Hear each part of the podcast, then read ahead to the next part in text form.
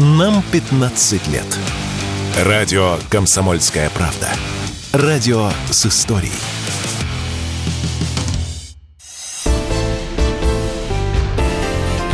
«Экономика» Здравствуйте, это радио «Комсомольская правда». Здесь Игорь Измайлов. Сегодня с нами экономист Алексей Бобровский, телеведущий. Алексей, здравствуйте. Здравствуйте, Игорь. Здравствуйте, дорогие наши радиослушатели и зрители. Спасибо, что добрались. Э, целый план хотел с вами обсудить. Тут и заявление Силуановой, нашей экономики. Я думаю, что мы обязательно к этому обратимся. Да. Но а, буквально накануне интересная история произошла. Рухнул не только Telegram, но и WhatsApp, и куча других сервисов. И первая версия, которая была, что это а, хуситы в каком-то море, в, в каких-то морях, да, перерезали кабель или взорвали, и все вот э, пошло посыпалось. И кажется, как бы это могло быть связано с экономикой, но вы говорите самым непосредственным образом, и да, тенденции пугают. Ну, во-первых, тенденции пугают, во-вторых, это вот сразу одно со вторым соотнесли и решили, что это вот следствие. Не все решили, но так вот сейчас уже через телеграм-канал мы много новостей получаем, поэтому, естественно, эта версия пошла гулять.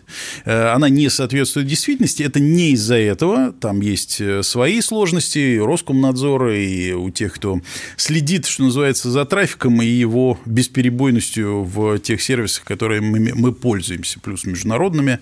Э, часть из них продолжает работать. Но поскольку ребята вот там в Красном море это все перерезали, и на самом деле там несколько важных кабелей, которые, э, например, Европу с Гонконгом, скажем, соединяют, Аравийский полуостров с Африкой и, соответственно, через Африку в Европу это все идет, это сразу ставит целый ряд неприятных вопросов. Ну, то есть они-то это не просто так резали, значит, какие-то могут быть серьезные последствия. Что за последствия? Не так давно, буквально год назад, британцы э, в нескольких исследованиях, которые, впрочем, даже в публичном поле появлялись, отметили, что страшнее всего в современном мире там не ядерный удар, ведь мы же чуть что боимся вот Третьей мировой, которая обязательно будет почему-то ядерной, хотя есть там вирусные угрозы и кибервирусные угрозы. Так вот, британцы считают, что проще всего их, например, отрезать от э, разного рода сетей. Во-первых, потому что это остров, во-вторых, потому что если отрезается связь, то лишаются э, вот этой подпитки э, ресурсной целый ряд Э, серьезных инфраструктурных и объектов, и даже отраслей. А посему возникает вопрос, не сильно ли мы от цифровой экономики зависим. Уже сильно.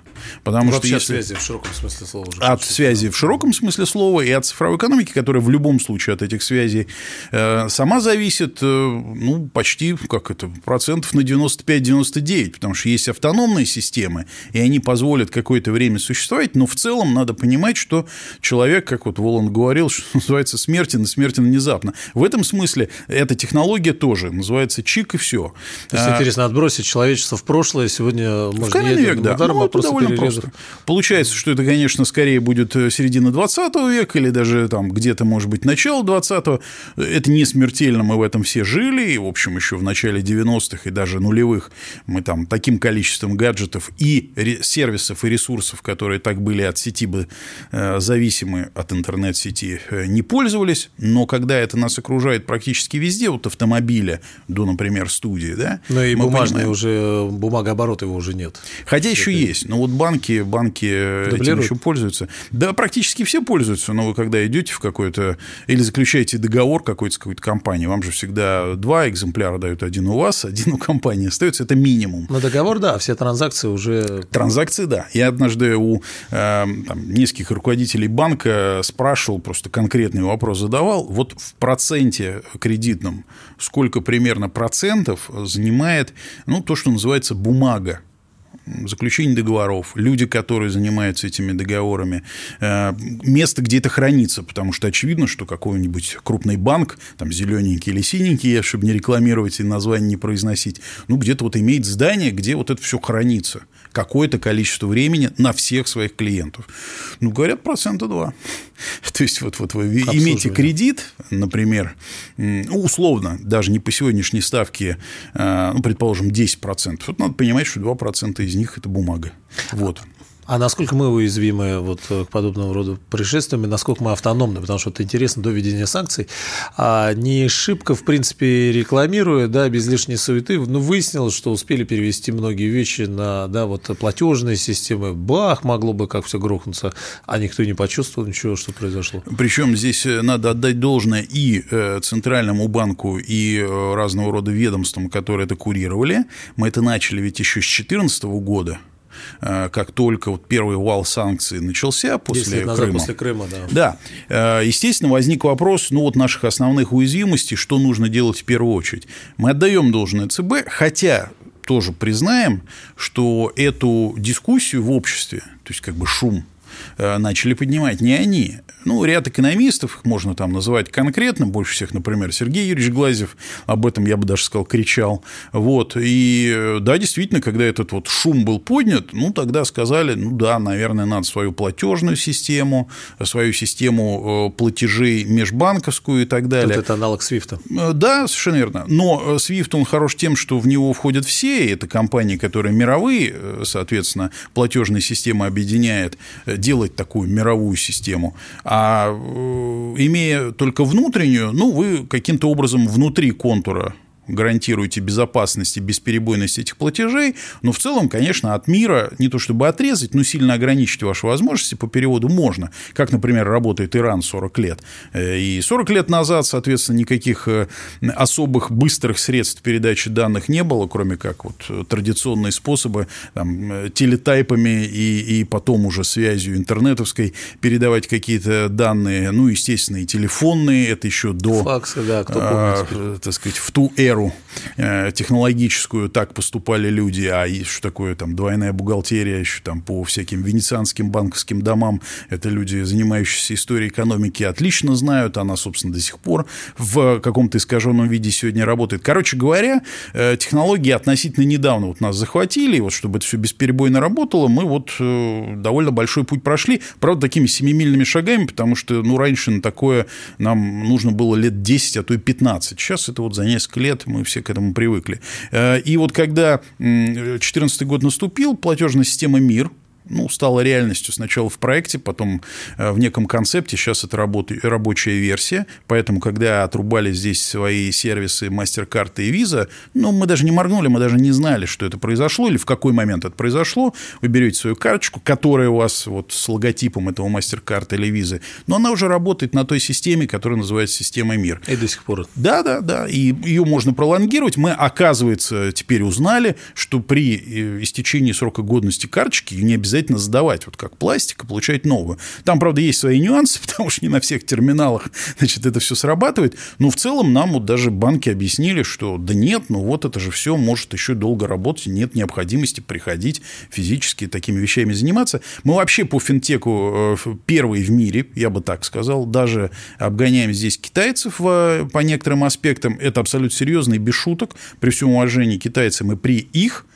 продвижении в этом вопросе. Ну, нам это иногда нужен этот пинок, я вот так говорю. Ну, действительно, санкции таким пинком стали. По сути, мы э, во многих вопросах продвинулись. Вот за две недели решили, например, проблему, когда отключали Apple Pay там, с Samsung Pay. Китайцы, кстати, свою платежную систему э, через телефон, проводящую платежи, отключили. Две недели. Ну, мы через QR-коды, через другие способы доставки этой информации абсолютно проблему закрыли.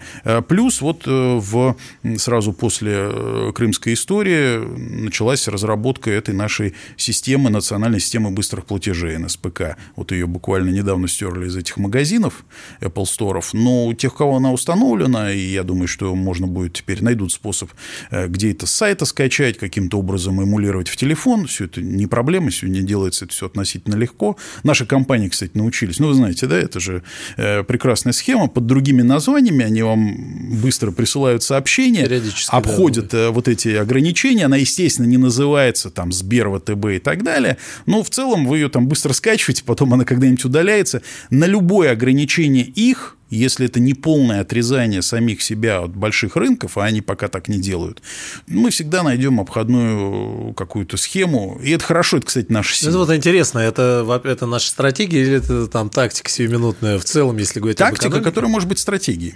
Наверное, То есть постоянно так. лавировать и выруливать. Но что, что, что тогда в ней стратегического? Но об этом, может быть, мы, Давайте. а точнее точно мы к этому вернемся чуть позже, эм, как раз будем говорить. А эм, чтобы закрыть тему цифровизации и всего этого, у нас мы автономны, да, то есть если где-то что-то произойдет, нас отрежут, там э, отключат извне, мы сможем также продолжить функционировать в плане финансов, банков, карт, все остальное проблем не будет. Ну, мы практически уже отрезаны от всего остального, и мы этого не замечаем. То есть, в принципе, это уже случилось, и да, вот мы, получается, автономны. Э, есть разные технологические вопросы, ну, например, непосредственно, скажем, с микрочипами, э, с э, то, что в широком смысле слова называется полупроводниками. Это отрасль, которую мы, в принципе, не развивали так, как нужно было бы. Сейчас усиленно это будем делать.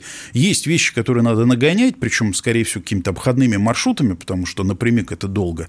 Но, опять же, большинство разработок даже в этой отрасли, в чем потом, кстати говоря, стали сильны, например, такие страны, как Китай, ну, Тайвань, который, естественно, китайцами, но мы, как наших союзников, поддерживаем в этом, считают своей территорией, э, вообще разрабатывали мы.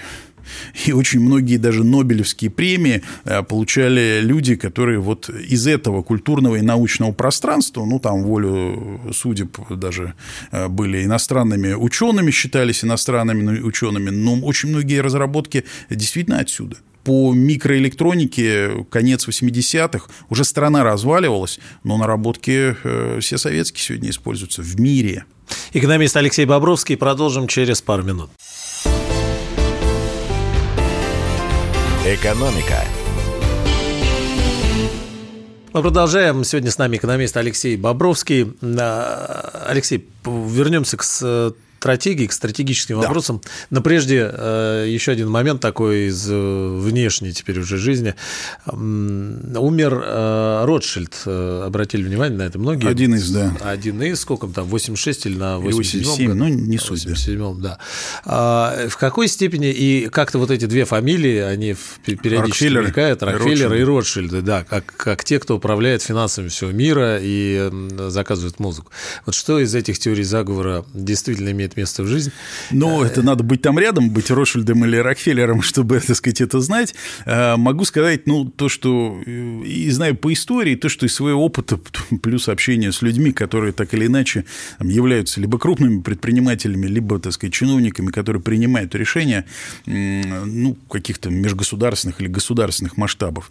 Знаете, конечно, роль таких фамилий, как Ротшильд Рокфеллер, она уже более нарицательная, нежели практическая. Сегодня скорее такими вот как бабьегой пугают э, чуть что э, отдельных представителей финансового мира. Э, есть, например, известная тоже такая вот конспирологическая история. Журнал «Экономист», помните, вот который Ротшильдам принадлежит. Он, да, даже Обложку он Ротшильдам не принадлежит. Да, мы все каждый год в конце гадаем, что там изображено. Я На все время намек? удивляюсь и даже, так сказать, смеюсь на эту тему. Больше, наверное, удивляюсь, потому что, ну, это, как говорил про Макашка, и я так могу. Вот. Ну, в место встречи изменить нельзя. Во-первых, это работает. Во-вторых, они добавили, конечно, вот как журнал такой мистификации, там же нету авторства, там а, как бы считается, что это редакция или отдел, который отвечает за ту или иную тему, как бы вот пишет. Это может быть один человек, может четыре быть, мы не знаем. Может, кто-то подсказал, может, кто-то вмешивался. И вот создается такой ореол, а, возможно, даже рука Ротшильда водила, так сказать, рукой автора. Э, но вот если посмотреть даже уставные документы, они все открыты в том числе на сайте, есть 5% принадлежит в этом журнале Ротшильду, а Ротшильдам, э, как э, инвест-холдингу, а основной долей, по-моему, 30%, я могу ошибаться, но все равно это главный акционер, семья Аньели. Вот это одна из старейших итальянских банковских и промышленных групп. Фиат, Сейчас вот история, абсолютно, клуб. Абсолютно. Но она, ну, последние несколько сот лет, вот, ну, как бы на Олимпе действительно финансовом в Европе, прежде всего в Северной Европе, э, в, Северной и в Южной Европе.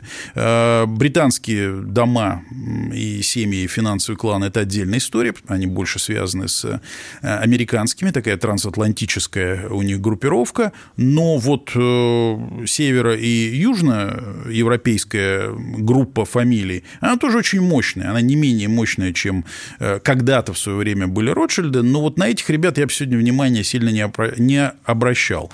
Большое влияние в современном мире имеют э, так называемые эксисты. Это вот владельцы и контролеры платформ разных платформ, потому что сегодня платформенное решение – это то, к чему, ну вот даже на Даосе это все время обсуждают, мы считаем, что это какое-то такое сборище этих самых э, рептилоидов, которые, собственно, думают, как э, переделать мир. Но на самом деле э, там они озвучивают идеи, которые где-то, видимо, в других закрытых клубах, закрытых, так сказать, комьюнити, группах обсуждаются, и они это просто уже вбрасывают в общественное сознание. Но вот одна из таких идей, о чем писал и Шваб, пресловутый один из э, руководителей этого Даосского форума, фактически фронтмен его, э, это то, что мы идем к некому такому шеринговому или инклюзивному капитализму. Что это такое, в общем, до конца никто не понимает, но если Нет, разбираться... когда у человека ничего нет, ни квартир, ни вообще никакой собственности не а, Вы знаете, парадокс в том, что оно есть. человеков меньше было. Та же идея римского клуба, кстати. Э, совершенно верно. Ну, она у них была в качестве идеи, что это вообще надо как-то сделать, а теперь уже в наше время Известно практически идеи предлагают разные группировки.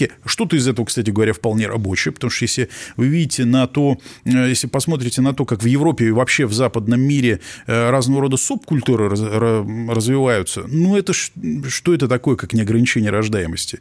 Там все, все направлено. Мы никому не хотим там Гендеры. в постель э, залезать, но когда у вас много, так сказать, представителей ЛГБТ-сообщества, очевидно, что детей будет меньше, просто очевидно. в России движение, конечно. Да, да. запрещенное да. в России движение. Направлено вот. на ограничение всячески. Да, или там, например, Япония. Ну, маленький остров, 120 миллионов. Им что нужно? Им нужна атомизация человека, чтобы он был оторван от социума. Поэтому развивается очень хорошо э, значит, разные технологии, которые позволяют или заменяют живого человека – ну, вот, например, одна из модных историй, мы сейчас вот с станциями Яндекс и там других производителей общаемся дома, музыку у них спрашиваем, говорим, что там Алиса новенького и так далее. Но вот в Японии это развито до такой степени, что там вот такие аналоги современных тамагочи, то есть вот некий такой живой человек в некой такой колбе, ты с ним можешь жить, общаться, он развивается каким-то образом и так далее. Это к чему идет? Или, извините, так сказать, там секс э, на дистанции э, через интернет. Это что? Это как раз и есть атомизация. Если он на дистанции, то, соответственно, у вас не родятся дети. Разрыв, да. Но им это может надо, потому что 120 миллионов прокормить такому маленькому острову тяжеловато. У нас задачи другие, потому что у нас территории большие. Так вот, это, собственно, механизмов в обществе сегодня таких много. Они все в разной такой комбинаторике применяются. Это уже очевидно, с этим просто спорить нельзя. Мы, может, еще пять лет назад бы об этом говорили. Нам бы там слушатели, зрители сказали, ну, конспирологи, так сказать, все понятно с вами. Но это реализуется. Вот мы это видим сегодня. Говорят, на всех еды не хватит, например, и так далее. Энергии на всех не хватит. Давайте вот будем зеленой энергией пользоваться. Правда, никто не понимает, хватит ее или нет. Да, так вот, собственно, вот этот Давос, это я так обратно отматываю, чтобы мысль закончить. Э, вот этот Давос – это площадка. Инклюзивный капитализм – это то, что фактически будет э, зиждиться на э, влиянии этих самых платформ. Объясняю, как это происходит. Еще одна запрещенная в России правильно структура под названием Инстаграм. У него была в свое время, и сейчас остается, только уже это мы в этом не участвуем, слава богу, ну, таргет таргетная реклама. Это вот когда вы занимаетесь каким-то бизнесом, я не знаю, ну, маленькая пекарня у вас или какие-то цветы вы продаете на микрорайон свой. Это ваш бизнес, и у вас его никто не, отменяет, не отбирает, его никто не отменяет, его, на него никто не претендует. Но чтобы вам было удобно продавать, вам этот сервис платформенный предлагает некие услуги. Я буду вас рекламировать вот не в Новой Зеландии, а здесь, вот вокруг ваших, так сказать, вот домов, вашим соседям. Они к вам придут, они вас быстрее найдут, у вас пойдет бизнес. Удобно? Да очень удобно. Вопрос только в том, что если по какой-то причине эта платформа решает вас отключить, ваш бизнес заканчивается. Он как бы есть, но его как бы нет. Как, как этот самый чеширский кот, его улыбка. Вот он есть, его нету. То есть она ваша, э, вот эта вот э, полянка, этот вид бизнеса, но вы от нее зависите и не можете без нее существовать. Или вы, например, производите какой-то контент, ну, не знаю, там, видео, например. Если у вас есть YouTube и к нему доступ, у вас хорошая возможность его распространять, вы можете быть очень популярным, набрать там 2,5 миллиона просмотров. Но дальше вас этот YouTube в секунду отключает, в секунду, без предупреждений. Кого-то предупреждениями, кого-то без. И вы не можете ничего с этим сделать. Это Годами его право. наработанная база, рекламодатели. Рекламодатели, конечно. Да, более того, он вам может прислать страйк, скажем, за рекламу, за долги по рекламе, которые он посчитал, что вы отрекламировали какой-то товар, а вы говорите, да нет, это просто был мой товарищ, это даже, я даже с него денег за это не взял. Но он посчитал, что это реклама. Вас там в какой-то короткий срок обязывают заплатить за это, а вы физически это не можете сделать, ну, потому что нет денег, потому что это так не было. Но вас от этого отключают. Делает? Это платформа. Она частная, вы не можете ей предъявить. У нее в условиях, когда вы с ней, ну, фактически заключали договор, ставя галочки, было это все сказано. Не читая. Просто вы думали, что вы размещаете контент, а тут вот такое. Amazon и все остальные истории – это и есть те платформенные решения, которые в какой-то момент станут настолько плотной частью жизни большого количества людей в мире, что без них никак, но с ними спорить тоже никак. И вот это основная проблема, которой вот, собственно, сегодня идет мир. Если говорить, э, отвечать на вопрос, а что такое вот технологии и как их можно, а, вырубать, как вот пытаются делать хуситы, б, бороться с ними, и с, как бы, как на самом деле э, развивать экономику, вот на эти вопросы надо сегодня получить ответ. Нам там говорят, что это будущее. Хотите вы этого или нет, так будет. Возможно. Но для этого надо хотя бы иметь свои внутренние технологии, похожие платформы, чтобы на российском рынке, хотя бы на российском, чтобы хотя бы правительство этим платформам имело возможность что-то говорить. Ну, например, у вас есть сегодня Яндекс. Когда в 2019 году товарищ Волошин, наш бизнесмен, э, не наш, казахстанский бизнесмен с израильским паспортом хотел его продавать Гуглу, вот здесь что-то в правительстве, э, так сказать, подумали неладное. Ёкнуло, да. Да, что-то ёкнуло. А поэтому сейчас вот некая такая реструктуризация активов, и правильно, потому что только Америка, Китай и Россия имеют свои платформенные цифровые решения. Это правда. А если бы их не было, вот у Европы их нету, и что Европа может? У нее нет ни своего Фейсбука, запрещенного в России. У нее нет ни своего, так сказать, Амазона. Я не знаю, он запрещен в России. Давайте на всякий случай скажем, что запрещен. И ты не можешь, э, как Европа, вот этим видом бизнеса каким-то образом подруливать. У тебя нету своего Ютуба, который я точно пока знаю, что не запрещен. Но ты тоже здесь ничего не но можешь и у делать. нас тоже его не получается никак сделать. Ну, то есть, как бы попытки есть, есть альтернатива, они, правда, пока кривые. Но А будем в, честны. да, и в какой степени мы здесь догоняем, и в, в какой степени мы должны как-то попробовать перепрыгивать, потому что при всех э, претензиях справедливых вопросов к Соединенным Штатам, именно они, черт возьми, по-прежнему продолжают э, Снимать производить технологии, да, и производить сами технологии, тем более вот эти платформенные, даже, э, Да. которые пощупать нельзя, более важные сегодня. Конечно. Ну, в, какой степени мы здесь отстаем, догоняем, я бы даже больше, наверное, не на тему отстаем, догоняем бы рассуждал, а на тему, есть ли у нас возможность предложить что-то новенькое, что могло бы либо быть заменителем, либо, ну, какой-то альтернативой, хотя бы так это назовем. Э, В этом вопросе есть, потому что, ну, посмотрите, ну, это, правда, не российское, все-таки это человек выходец из России, э, хотя зарегистрирован как бизнесмен в Объединенных Арабских Эмиратах. Ну, вот сделал сначала ВКонтакте Дуров, потом сделал Телеграм. Э, Является ли это альтернативой? С точки зрения возможности передачи какой-то информации, даже финансовых услуг, э, осуществления каких-то, безусловно, это хорошая альтернатива, которая точно не подконтрольна им, и с ней можно договариваться здесь. Ну, Телеграм вообще отличный э, продукт, который показал свое качество. Алексей, продолжим Да, после давайте. новостей. Алексей Бобровский сегодня с нами. Публицист Георгий Бофт знает, как жить эту жизнь. И можете не сомневаться, Георгий Георгиевич обязательно поделится этим важным знанием со слушателями радио «Комсомольская правда». Мне кажется, что не надо все сводить к деньгам. Это неправильно. Все, кто живут в России, они все патриоты, потому что они все любят свою страну, но по-своему. Пусть питаются оттуда реализмом и нормальным холодным анализом, а не пропагандистскими соплями, которых в изобилии полно в других местах. Каждый четверг в 8 вечера по московскому времени слушайте программу «Бофт знает». Вокруг меня столько розовых оптимистов, что меня от них иногда даже тошнит. «Экономика» Это радио «Комсомольская правда». Здесь Игорь Измайлов. Сегодня с нами экономист Алексей Бобровский. Алексей, к нашим все-таки, да, теперь делам Давайте. вот э, стратегически экономическим. Э, Интересно, что отталкиваясь от Ротшильда, вы вспомнили некоторые итальянские фамилии. Здесь, наверное, стоит э, такую не- небольшую справочку, предысторию, да, начиная с Косыгина и э, людей вокруг него. Да. Мы выстраивали тогда отношения с западными элитами, в том числе э, как раз с итальянскими. Мы вместо с передовых технологий москвича взяли тогда поддержать банкротящийся фиат тех самых фамилий. Много чего было. Идея, насколько, вот как сейчас уже прямо говорят, да и президент об этом рассказывает, идея была построить большую Европу от Лиссабона до Владивостока, соединить ресурсы России, поэтому 60-х годов мы потянули газопроводы туда, а не в наши деревни. Ну, с европейской промышленностью. Сделать такой огромный, э, огромный такой Евросоюз. В основе России Германия союз, мы дали им ГДР, много чего было. Теперь все это грохнулось. И какую экономику мы строим и хотим видеть впереди? Что мы делаем? Как мы, мы при всех санкциях, уже 13 пакетов, надо сказать, что полки не опустили, угу. ВПК работает, мы умудряемся, как выясняется, мы этого не видим здесь, но оказывается, какие-то производства даже новые запускаются. При всех вопросах, да, при, всех, э, при всей критике, ну и так далее. Теперь возникает вопрос, что мы делаем? Завтра послание президента. Да. Э, перед этим вот была информация, что э, ну, подготовлен некий шестилетний план, да, который, конечно, в первую очередь об экономике.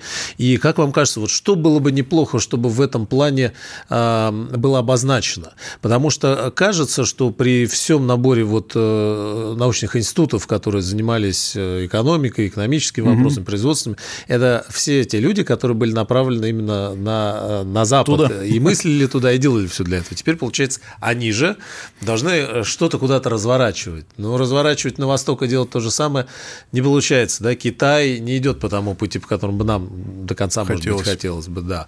И очень много вопросов перед нами встает. Вот что, на ваш взгляд, да, вот по послание, что было бы неплохо, чтобы там было? Ну, э, конечно, я полностью согласен с тем, о чем вы сказали. Да, у нас такая немножко была э, иллюзия, что нас там ждут. Она была еще 80-е годы.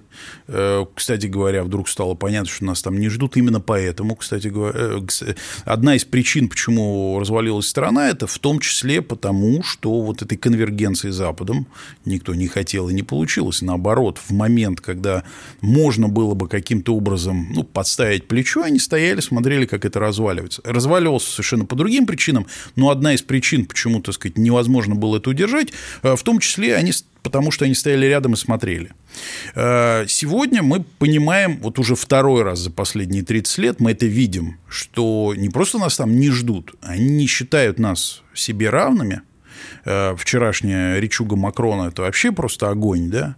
Вот. Ну, во-первых, кто ты такой, чтобы так говорить, э, и там, что за реваншистские абсолютно у тебя, так сказать, э, замашки, но я еще понимаю, немцы могли бы, ну вот… Тоже проскакивает. Да, да, да, проскакивает, да, ну вот что ты там, помнишь, что было у Наполеона, ну, тогда вспоминай, как это закончилось, хотя Наполеоном сейчас пугать можно кого угодно, даже французов, но это не имеет отношения к сегодняшнему дню от слова совсем.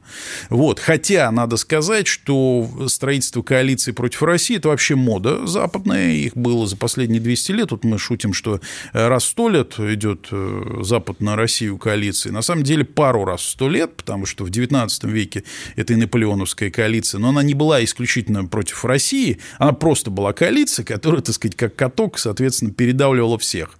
Вот. Но на России каток сломался.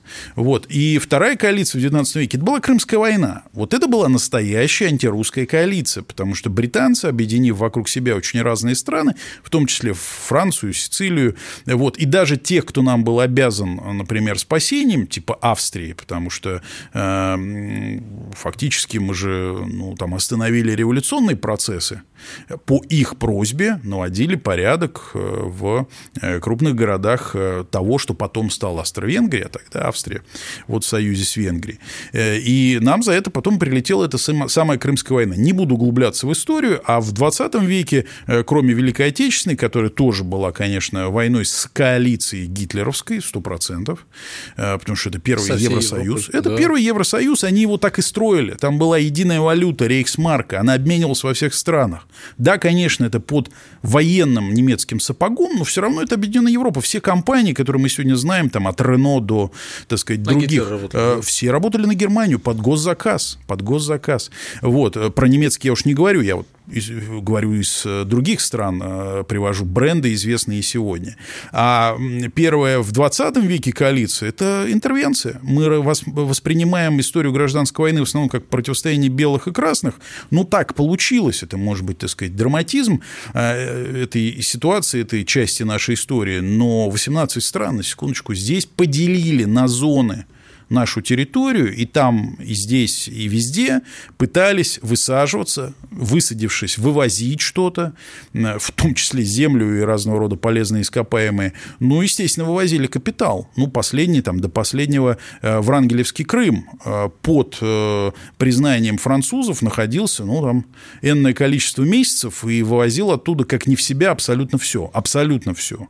Мы можем там действительно где-то вставать на сторону э, людей, которые белое движение, так сказать, э, поддерживали и были частью этого белого движения, но не признать, что вот здесь но была не тех, интервенция. которые спелись тогда с врагами. И за спиной-то у них да. были определенные страны, тоже это нельзя не признавать. То есть это мода у них коалиции такие создавать, поэтому сегодня мы, скорее всего, будем иметь очередную коалицию против России, она уже фактически есть, но она Странно, еще войска Алексей, знаете, что на, на, на фоне вот справедливости, о чем вы говорите, мы уверовали вдруг, да, там, может быть, еще из каких-то 30-х годов часть элит уже туда рвалась, а может и раньше, что мы все-таки с ними соединимся, получится, обнимемся. Еще в 19 веке все классики писали жидов, не будет никогда. Ну да. Но нет. Но единственное, я, я собственно, к чему веду. Вот а, от негатива я говорю о том, что есть всегда оборотная сторона.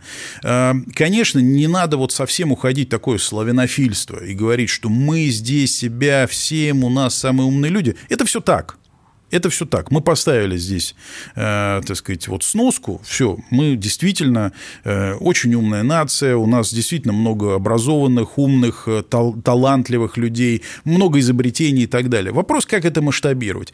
И так получается, что в истории России технологический контракт с Западом нам всегда был важен.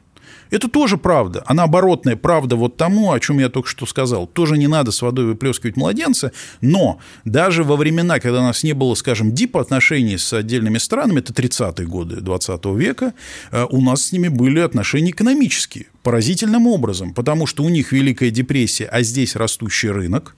И, скажем, немецкие и американские технологии очень большую роль сыграли ну, в процессе индустриализации. Там, посмотрите, первый значок завода ГАЗ – это просто Форд. Ну и машины, которые выпускались, это тоже там первые Форды. Но другое дело, что надо было что-то стартануть. Это была такая вот временная история, которая потом уже выросла в большой технологический рывок того государства, которое вот, называлось Советский Союз. Все равно это часть нашей общей русской истории. То есть этот технологический контракт важен. Но сегодня, отвечая уже на ваш основной вопрос, так далеко э, издали разгоняясь, э, Запад – это уже не единственная точка в мире, которая может предложить какие-то решения, важные нам.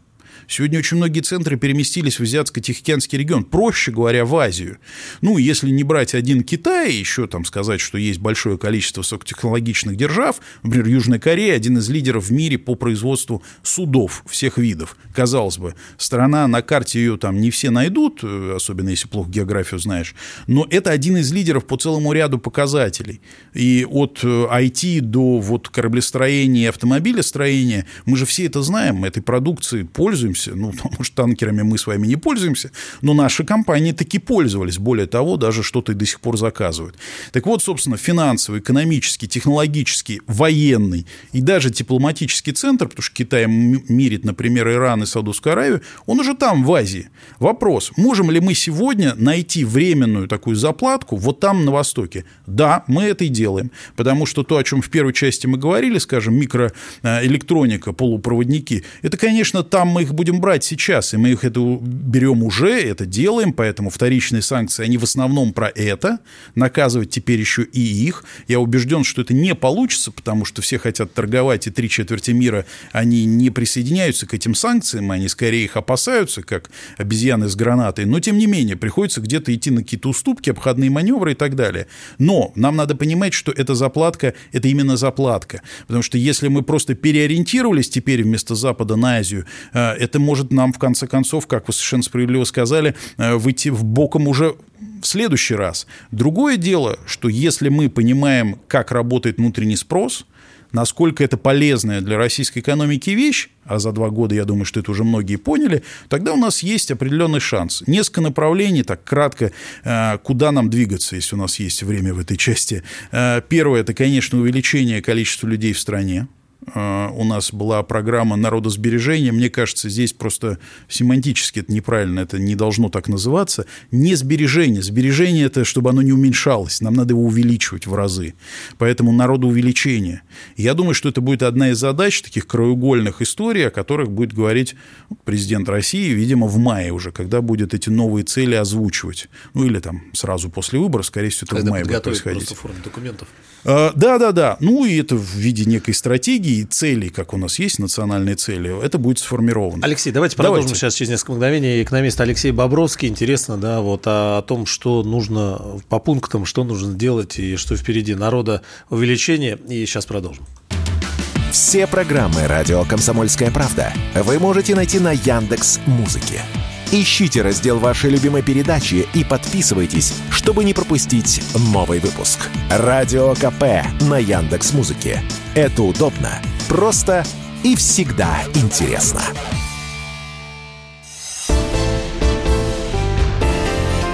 Экономика. Продолжаем. Сегодня с нами экономист Алексей Бобровский. А, Алексей, мы говорили вот в конце предыдущего блока, да, о том, что, а, что было бы неплохо сделать, и действительно вы такую больную, прям вот мне мне кажется, очень Ну, что острого вопроса, да, что действительно нас очень мало. И здесь, а, прежде чем мы продолжим, знаете, сразу вот всегда, когда обсуждаем этот вопрос, сразу встает вопрос э, жилья и ипотеки. Это прям вообще отдельная история. Тут много решений, связанных с льготными, семейными историями. Но если останется время, вернемся. Мне кажется, что а, с нынешними ценами и с, с нынешним вообще доступом к квадратным метрам подходам это невозможно, сделать. Невозможно. Понятно, что есть другие еще факторы, которые влияют, но без этого вообще никак. А, Без этого вообще никак. Более того, э, это напрямую влияющая на демографию история. Конечно. Ну, если молодая семья э, не получает какую-то субсидию или оплату кредита по какой-то программе для молодых семей, то шансов, что она там родит одного, второго, а лучше еще и третьего ребенка, потому что по демографии вы знаете, да, ну, одного ребенка родить мало, потому что вас двое, родили вы одного, это значит, вы как бы в два раза уменьшили значит, что было, популяцию да. на, следующее, на, на следующее поколение. Два а, Сберегли. это сберегли. То есть надо 2,3 десятых. Вот когда считают, как это, три, три емлекопа, да? Ну, три ребенка. Ну, А три вот, ребенка вот дайте, это- дайте семье квартиру. Вот три ребенка. Ну, все не могут три, но хотя бы, чтобы вот 2,3 на семью, это если в среднем по стране считать. То есть у кого-то 2, у кого-то 3, у кого-то больше, у кого-то меньше. Вот нам по статистике это нужно. То есть действительно надо смотреть за тем, чтобы э, очень э, правильным и, э, ну, я бы так сказал, выгодным для этих семей образом была выстроена госполитика вот в той части, которая называется многодетные семьи. Это должен быть культ многодетных семей. Но что мы видим? И в культурном пространстве, и в экономическом пространстве все заточено ровно на обратное. Если вы посмотрите, опять же, я бы не хотел, мы все-таки с вами, так сказать, одного поколения, в общем, еще, так сказать, не те люди, когда уже можно брюзжать, вот еще рановато. Но, если честно, для кого-то это может покажется брюзжанием, но когда вы видите, как вот мир вокруг развивается, когда самое главное – это Инстаграм, селфи, Инстаграм запрещенный в России, да, там всякие другие сервисы, и красивая девушка, она вот больше заботится о тем, как бы самореализоваться в жизни. В этом, да. Да, а и рождение ребенка не считается ею э, таким вот э, направлением Да, самореализации. это как это не самореализация, это обременение. Более того, вторая проблема, которая есть в обществе, то есть это паттерны, которые вообще сейчас есть в головах у молодых людей, у молодых девушек. А, Вторая проблема, которая тоже здесь э, идет бок о бок, э, это, э, ну, скажем честно, изменение статуса ребенка в обществе и в семье, потому что если, ну, там еще в 19 веке, я к этому не призываю, ребенок как дополнительная рабочая сила в семье иногда начинал работать чуть ли не в 6 лет, в разных странах это было по-разному, то сегодня вы тратитесь, вкладываетесь в своего ребенка вплоть до того возраста, ну, пока он не закончил высшее образование. То есть до 25 лет вы работаете на него. А почти все платно. Э, А почти все платно. Вот. И это, конечно же, тоже усложняет и тормозит процесс. Вот если вот в этом процессе какие-то части на себя возьмет там, государство и понимает, что это можно было бы позволить себе субсидировать, то, конечно, это серьезно бы облегчило задачу. Так складывается жизнь, она сложнее становится, действительно. Но э, люди там 18 лет уже танки под Москвой останавливали, а в 26 сегодня вот он еще пока думает, о чем мне делать вот в этой жизни. Ведь и такое, к сожалению, есть. Мы пока еще не испанцы, где там до 30 с лишним с мамами живут молодые люди. Я за то, чтобы, так сказать, жили с мамой. Я и маму свою очень люблю, и, и чтобы все остальные любили своих мам. Но это вот тоже про испанских э, мужчин, испанские женщины говорят, так они же все с мамами. Вот. Такое тоже, это как бы перекос, перегиб. Mm-hmm. Такой тоже не должно быть в обществе и прочее, прочее, прочее. И таких примеров можно много э, привести. Задача одна – сделать так, чтобы люди сходились быстрее, рожали больше, имели возможность содержать э, свою семью в достойных условиях, а там не корпить 30 лет, чтобы хоть как-то выплатить эту однокомнатную, ну и, соответственно, иметь вокруг себя ту инфраструктуру, потому что мне э, коллеги, друзья рассказывали, которые бизнес на Дальнем Востоке делали, э, хорошее высокотехнологичное производство развивали, 300 семей привезли, ну, то есть папа, который работает на предприятии вместе с женой там, и детьми, но в результате через полтора года осталось там семей 10. Все остальные уехали, потому что на том производстве и вот в том населенном пункте, где оно было открыто на Дальнем Востоке, э, не было для вот жен и для детей э, места, и ну, у них не было понимания, что они там делают. И, конечно, они своим мужьям сказали, ну, слушай, я так не могу, ты выбирай, либо вот эта работа, либо мы. Да, и это тоже понять можно. А это обременение, это стоимость дополнительная. Поэтому, когда вы сегодня видите стоимость квадратного метра какого-нибудь относительно неплохого дома, вы должны четко понимать, помимо того, что оно дорогое и кредит еще надо платить по этой бешеной ставке, что туда входит детский садик вокруг. Хотя это функция государства или муниципальных властей довести туда и построить инфраструктуру, как правило, это зашивается в стоимость квадратного метра. Поликлиника, там какие-то э, объекты развлечений, ну хотя бы что-то в виде мелкого такого торгового центра, где потом этот бизнес э, свою инфраструктуру предложит, вот опять же продажа цветов до мини-ресторанчиков, да, людям же надо где-то обитать, где-то жить, чего-то как-то удобно делать, чтобы ты не ездить, так сказать, за две станции метро, ну там с коляской, например. Вот это все должно там быть. И это выражается в том числе и в такой штуке, как инфраструктура, которая просто не поспевает за ростом рынка. Ведь проблема не только в том, что выросли цены и ставка очень высокая. Она еще растет от того, что этот спрос не удовлетворяется, а спрос очень быстрый. Такая проблема тоже есть. И основное сейчас вложение, основной упор государством, конечно, видимо, и должно, и будет делаться на то, чтобы улучшать инфраструктуру строительную или подстроительство. Это одна из наших задач. Отсюда такое строительство дорог, Отсюда такое строительство, ну, вот жилья, причем во многих городах, это же не только в Москве строится. Действительно, строим как не в себя и хорошо. Да, но все в цену упирается. Строим, это стало построим. одним из драйвером. Да. да. Ну и а, заканчивая, есть время, да? Да, и у нас еще как раз по, по другим пунктам, да, мы хотели... Вот я хотел, и так уже обобщая, я бы такую штуку сказал, повторяю это часто, но мне кажется, что э, надо это повторять. Э, ну, есть несколько видов суверенитетов. Ну, вот я выделяю пять, на самом деле их шесть важных. То есть у нас есть оборонный суверенитет, он у нас есть у страны, хороший ВПК, ну, иначе бы они нас так не боялись. А, у нас есть продовольственный суверенитет. Думаю, тоже с этим понятно. Есть территория, есть э, э, природные ресурсы, которые можно там в пищу потреблять, мы можем это растить, э, мы можем делать свое, хотя у нас с семенным и племенным фондом серьезные проблемы. Так же, как и а, с оборудованием для производства, переработки, верно, да, программным да, обеспечением. Ну, и техника и сельхоз, которая, соответственно, и техника, сельхоз, только да. сейчас начинает производиться в доста... ну, даже недостаточно, хоть в каких-то заметных масштабах. Значит, третий вид суверенитета, который, ну, там, на мой взгляд, все-таки э, очень э, важен, энергетический суверенитет. Думаю, здесь тоже понятно. Мы энергетикой, э, тем, что нам будет эту энергетику обеспечить в будущем, ну, действительно обеспечены. У нас есть Росатом, одна из самых высокотехнологичных корпораций подобного направления в мире, если не самая. И ее новые разработки позволяют с уверенностью смотреть завтрашний день, говорить о том, что лет на 100 мы технически вот с этой темой, ну, вопрос закрыли. Мы здесь обеспечены. Уже и на вторичном, на отработанном атомном топливе есть такие реакторы, которые работают и так далее. Есть еще два вида суверенитета, где вот нам надо двигаться. Первое – это финансовый суверенитет. Мы сейчас в стадии обретения его. То есть мы вот за эти два года что-то такое сделали, но до конца не поняли как, и надо теперь это как-то зафиксировать и описать. Потому что если в следующем году не получится так, как вот в 23-м, а такое может быть, но это означает, что мы не поняли и не совсем то начали делать, что делали целый год. И э, еще один вид суверенитета, он очень важен, это технологический, которого, конечно, вот эти 30 лет, ну, нам говорили, а зачем вам? Самолеты? Зачем? Ну, есть же Boeing и Airbus. Да. Э, электрички? Ну, Все слушайте, ну, есть да. Siemens, он же тут у вас 150 лет сидит, это Siemens, вот трижды, кстати, национализировали. Ну, все та же идея, продавать ресурсы, все, все покупать. И да. то же самое гаджеты, пожалуйста, ну, а зачем вам это все производить? Оказывается, надо.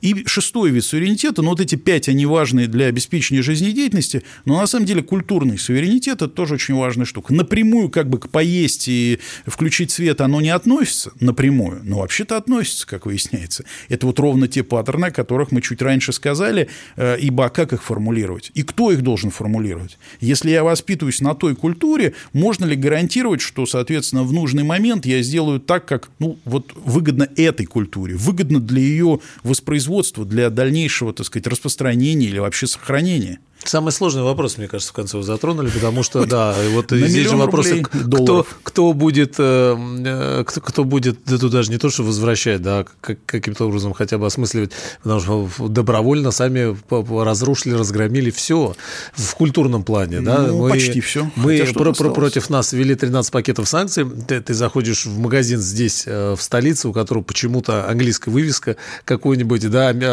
там европейского магазина, и там такая же гремит... Э, а магазин игрушек? А, английская музыка. А магазин, магазин игрушек? игрушек это же все западные образцы, солдатики западные. Герои все, да, эти... Э, техника. Ну, техника, ладно, мальчики любят собирать и нашу, и их, пусть будет и наша, и их. Но когда у вас все солдатики... Там герои вымышленные, в отличие от наших, которые всегда есть, да, э, про подвиг и про что-то Абсолютно. Такое. Ну, это такой огромный вопрос, действительно, Вышли на тему. который... Да, и а, времени, к сожалению, не остается, но я надеюсь, мы как-нибудь продолжим, тем более финансовый Давайте. суверенитет да, интересная история. Все-таки мы должны доллар отменить э, для нас самих, да. Как Хотя бы в голове, потому что у нас даже президент с э, председателем СИ говорят, что наш товарооборот, он там э, уже где-то 200 миллиардов долларов. В долларах все Вот, ну, два, два лидера все равно в долларах считают. Это вот тоже о чем-то говорит. Экономист Алексей Бобровский, спасибо большое за интересный спасибо, разговор. Алексей, спасибо ждем еще. До встречи. Экономика